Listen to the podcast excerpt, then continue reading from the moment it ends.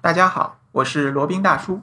今天是二零一八年六月二十九日，那再来更新一期闲侃日本。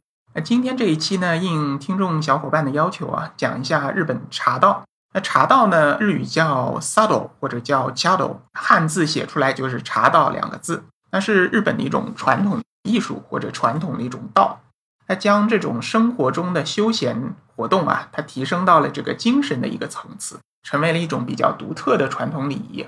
那日本的茶道呢，基本上可以作为日本文化的一种代表了哈。最早呢，它由到中国唐朝遣唐使留学的那些遣唐使，然后把这个唐朝的一些文化制度带回日本时，顺便带回来的。那个时候呢，唐朝就有这个饮茶的传统。当然，那个时候的茶和我们现在茶还是不一样的啊。最开始的时候呢，是僧侣们他们在讲经论道的时候，用茶来镇静心神、集中思想的。那后来呢，慢慢的演化成了这种茶道这么一种仪式。现代的茶道呢，和古代又有些不同啊。现代呢，就是不局限于僧侣，那各行各业，只要是这个对于茶道有仰慕之情的，都可以来享用这个茶。那主要呢是由这个主人来准备茶和点心，这点心一般就是和果子，就是果子一种甜食。然后主人和客人呢，都必须要按照一个固定的规矩和步骤来行事。一般茶道呢，它怎么说是重形式、重精神的这种感受啊，大大的大于它的实质。就是说，它的实质其实并已经不再是这个喝茶了，享受这个茶点。它的实质呢，是这个通过这种礼仪和步骤来这个外放自己的精神，呃，营造一种比较和谐的气氛。茶道呢是结合了日本文化的一种综合艺术。那除了沏茶和饮茶这个有独特的礼仪之外呢，它还有重视一体感的这个茶具和茶室。然后茶室的内外布置啊，然后里面的书画布置都非常非常有讲究。而日本呢，对于这个茶道这个事情也是很重视的哈。很多这个高校它都设有茶道部，就是一种那个兴趣小组啊，在女生当中特别有人气。在京都生活的女性啊，几乎都学过茶道。然后每年的十月中旬呢，还会举办一个茶道文化的一个测试，它是从一级分到四级，一二三四级啊，就是不同的难度，在全国各地都有这个考场，可想而知日本对于这个茶道这个事情有多么的重视和多么的普及。那茶道呢，一般是在这个室内做茶道的这个房间叫茶室啊，一般这个面积不太大，是一个四叠半的榻榻米左右的一个大小。然后室内呢设有壁龛和地炉，然后有一个叫水屋的小屋子里呢放着煮水、沏茶、品茶的器具。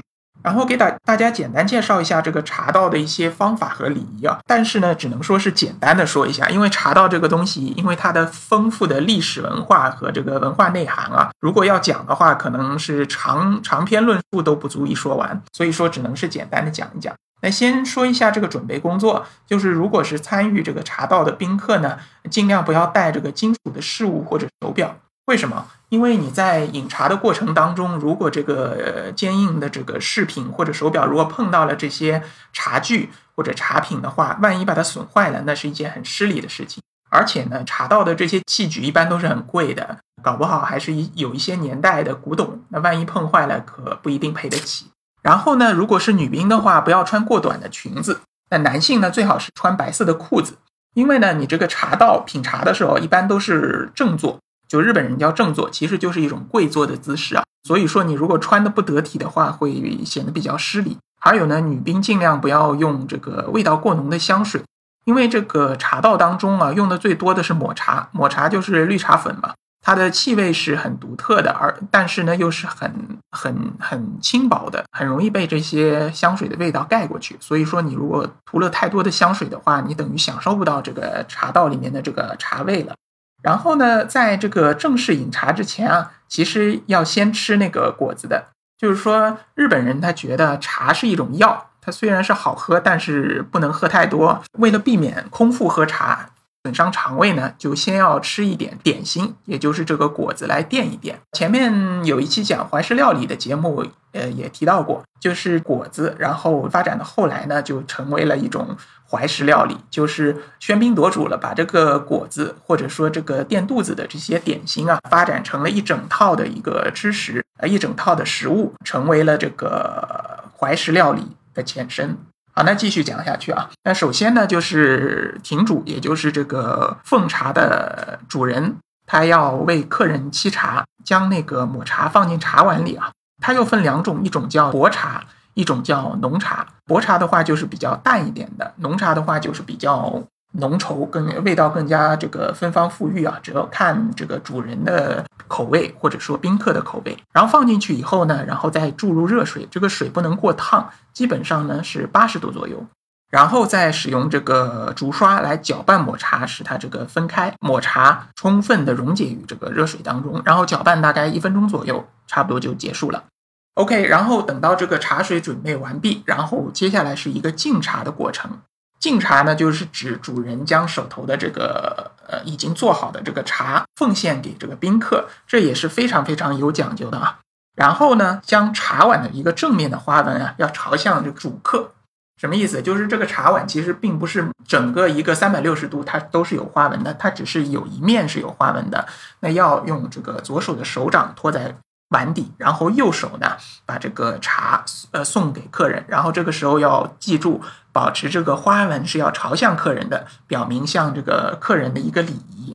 好，这个时候就该这个客人接过这个茶碗。但是呢，虽然主人将花纹对向了你，但是客人呢不能就直接大拉拉的接过来就喝。你为了表示对主人的敬意呢，还是要把这个茶碗的花纹的方向稍稍的移开一些，不要正对着自己。然后再这个用左手托碗底，右手这个扶茶碗，将这个茶喝下去。然后喝完以后呢，再把这个茶碗再转过去，把正面的花纹。再朝向这个主人的方向，那表明对主人的一个敬意，然后才可以和主人进行一个简单的交流啊。然后这个喝茶呢，就不一定要全部喝完的。如果你觉得你能够全部喝完，那就全部喝完；如果你觉得这个茶太苦太浓，不一定喝得掉，那也不用全部喝完。但是呢，有一点要记住，你喝完以后把这个茶碗放下，需要把这个碗边擦拭干净。这个实际上不是一个清洁的功能啊，还是一种仪式化的一个一个作用。然后这个喝完茶以后，那就可以进行一些简单的交流。像和尚的话，就是讲经论道；如果是平民的话，或者贵族子弟的话，那就讲一些世俗的话题。但是呢，呃，记住要轻声细语啊，不能这个大声喧哗，以免影响了茶道这个当中的一个仪式感。好，那是简单介绍了一下这个茶道的来源和茶道的一个简单流程啊。罗宾又不由得想到另外一件事情啊，其实呢，在远在这个大洋的另一岸，英国。它其实也有这么个茶道这么个东西，当然它不叫茶道，它叫下午茶。那个大家可能都非常的熟悉，有这么个东西。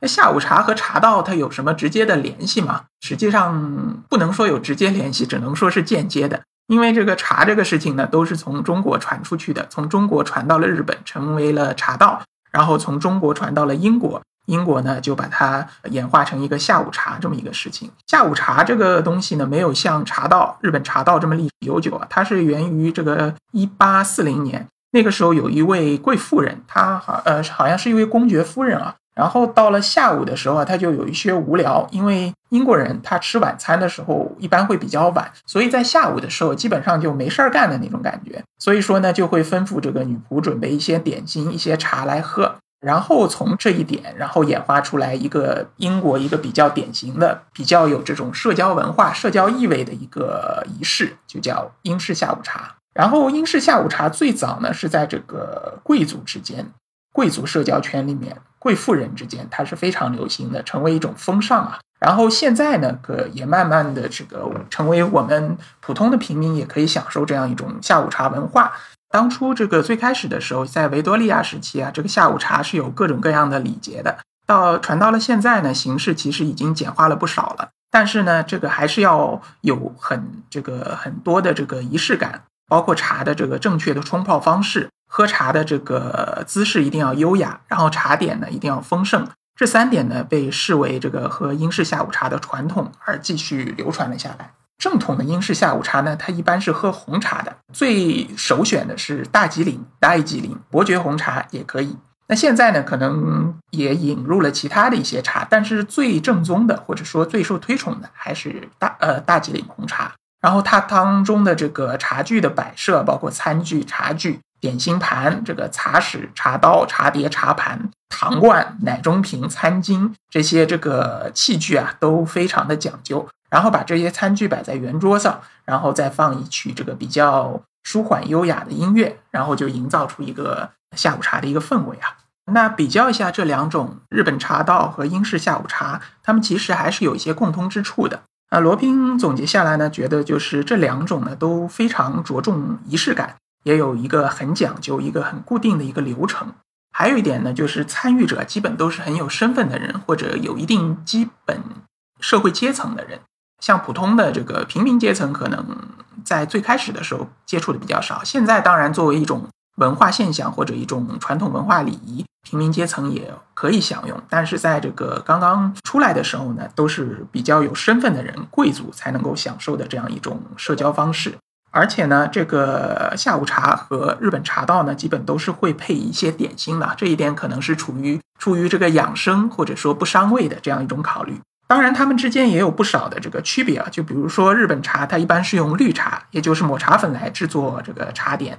然后英式下午茶呢，都是用红茶来做的，尤其以大吉岭红茶为首选。日本的茶道呢，一般都是在室内啊，在室内的茶室里面进行的。顶多呢，也就是这个开着隔扇的门，可以欣赏一下庭园里的这个假山花卉，或者庭园里的摆设陈设，或者如果是在晚上月圆之夜呢，赏月。但是英式下午茶呢，它既可以在室内，也可以在室外，在室外可以就感觉更加这个轻松明快一些啊。就比如说撑一个凉棚，然后大家在里面。边喝茶边社交，然后女士们在那边八卦，然后男士们在可以在旁边聊聊天、抽抽烟，都是一种非常舒适的一种社交体验。而且呢，还有一点就是日本的茶道可能它的环境啊会更加安静一些，交流呢会少一些。英式下午茶它的本意啊就是一种社交性质的一种活动，所以说它这个更加偏重聊天，更加偏重沟通。就呃，总的来说怎么说呢？就是有一点点像这个和尚和这个贵妇人之间的差别。和尚可能更加注重于内心的这个领悟和感悟，用茶这样一种媒介来提升自己对于道的这一种悟性。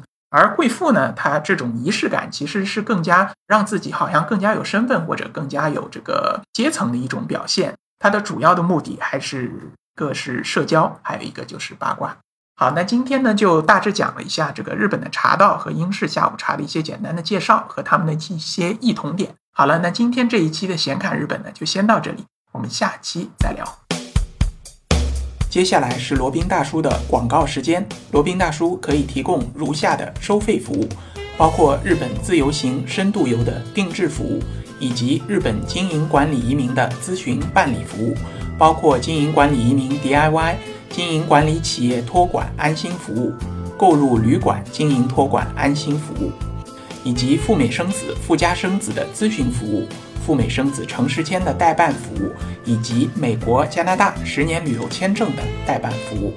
还有呢，就是希腊购房移民服务，也叫希腊黄金签证项目，二十五万欧元希腊买房送一家三代绿卡，还有瓦努阿图绿卡捐赠项目。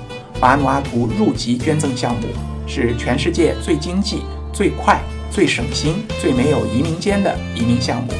以上所有的服务和罗宾大叔特别独家干货，都可以在罗宾大叔的个人官网三 w 点罗宾大叔的全拼点 com 上看到。您也可以添加微信八二七四七九七零八二七四七九七零，向罗宾大叔本尊咨询服务详情。添加时请注明获知微信号的渠道和咨询的内容，谢谢大家。